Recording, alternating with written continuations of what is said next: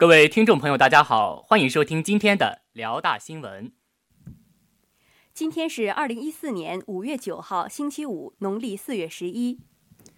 首先，请您收听内容提要：爱心社阳光之家义卖活动成功举办；我校团校二零一三级团支书班长培训课程暂落帷幕；文学院与经济学院足球赛圆满结束。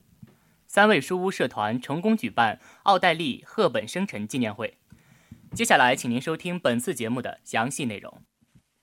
爱心社阳光之家义卖活动成功举办。大学之声消息：五月八号上午九点至下午三点，由我校爱心社举办的阳光之家义卖活动在蒲河校区时代超市前成功举办。本次活动的义卖物品是由沈河区阳光之家福利院的儿童们手工制作的。义卖所得将全部献给阳光之家福利院。义卖活动一开始便吸引了许多同学，他们一方面感慨献爱心的意义重大，另一方面则对儿童们的手工制作赞赏有加。桌子上依次摆放了儿童们精心制作的玩具、装饰品、折纸等，个个精巧美观，十分细致。这让我们对福利院的儿童们添加了一丝喜爱的同时，也对他们的未来抱有很大的期望。随着过往同学数量的增加，关注义卖活动的人群也越来越多，工作人员的热情也十分高涨，为本次义卖活动做了很好的宣传，展现了弘扬爱心、乐于奉献的风尚。滴水成渊，聚沙成塔，义卖出的商品一件件在减少，而爱心却一点点在增多。几个小时后，活动顺利结束。义卖有价，爱心无价，多奉献一份爱心，世界将更加美好。本次义卖活动赢得了同学们的热烈反响，激发了同学们献爱心助他人的热情，弘扬了乐于奉献的优良传统，促进了我校优良校风的建设。本台记者张宁倩报道。大学之声消息：二零一四年五月七号晚六点，由我校校学生会骨干培训中心举办的二零一三级团支书班长培训班的第三天课程，依旧在博雅楼幺零六教室举行。当晚培训持续将近两个小时，各个学院二零一三级班长、团支书均出席参加，并认真记录，秩序井然。本次培训课程分三大部分进行，第一部分是为期三天的教师授课，前两天分别由历史学院团委书记王忠宝、物理学院团委书记赵海峰为团支书班长们讲解了共青团的历史沿革和时代革命、共青团的基本知识等。第三天为国际关系学院团委书记邓晓文老师为同学们讲解班级干部的职责能力及修养。邓老师一上讲台就用诙谐幽默的言语吸引了所有同学们的目光。随着时间的推移和课程的继续，同学们听得更加入神，时而传来大家的笑声，现场气氛十分活跃。本次培训主要是向二零一三级团支书班长普及团的知识，重申干部的责任和职责，提高为同学们服务的意识。对所有接受培训的干部来说，都是一次接受先进思想教育、紧紧跟随中国共产党和中国共青团脚步的一次契机。第一部分的教师授课已暂落帷幕，接下来将是各干部小组自己组织的小组讨论活动与开展公益活动。最后，干部们将会接受结业考核，参加结业大典。我台也将继续关注我校2013级团支书班长培训班的进展，进行跟踪报道。本台记者段诗哲报道。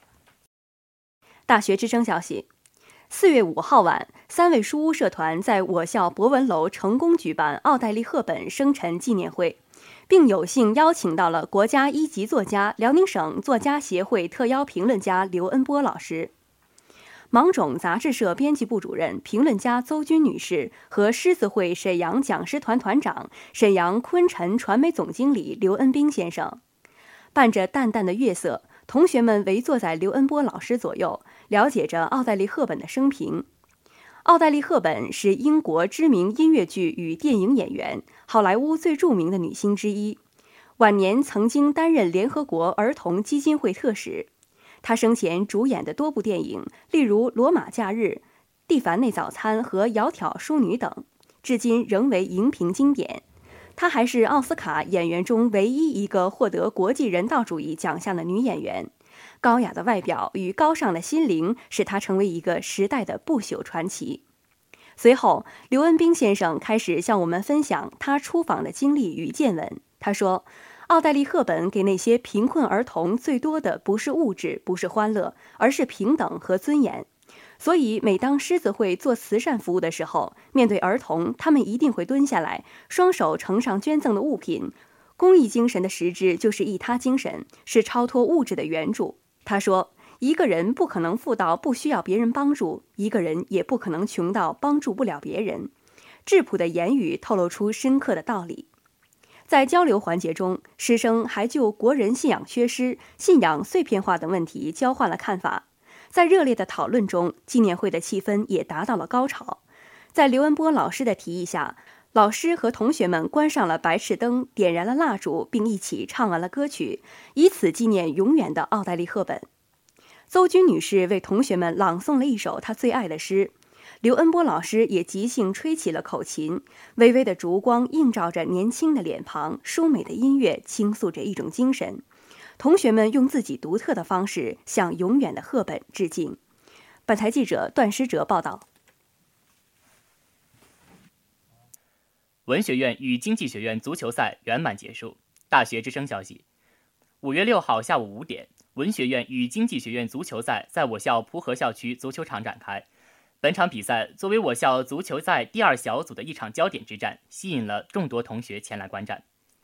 下午五点，随着一声哨响，比赛正式开始。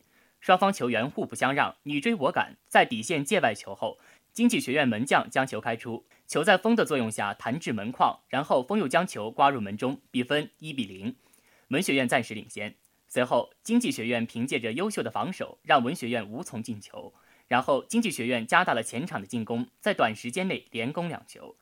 上半场结束后，比分为二比一，经济学院领先。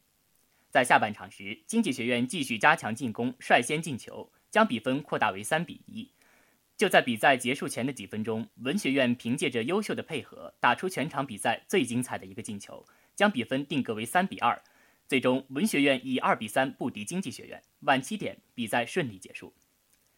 足球赛作为我校素质拓展节的重要组成部分之一，不仅仅有利于提高同学们的体育锻炼意识，更有利于提高同学们的团结与集体意识，丰富了同学们的课余文化生活，有利于我校的校园文化建设。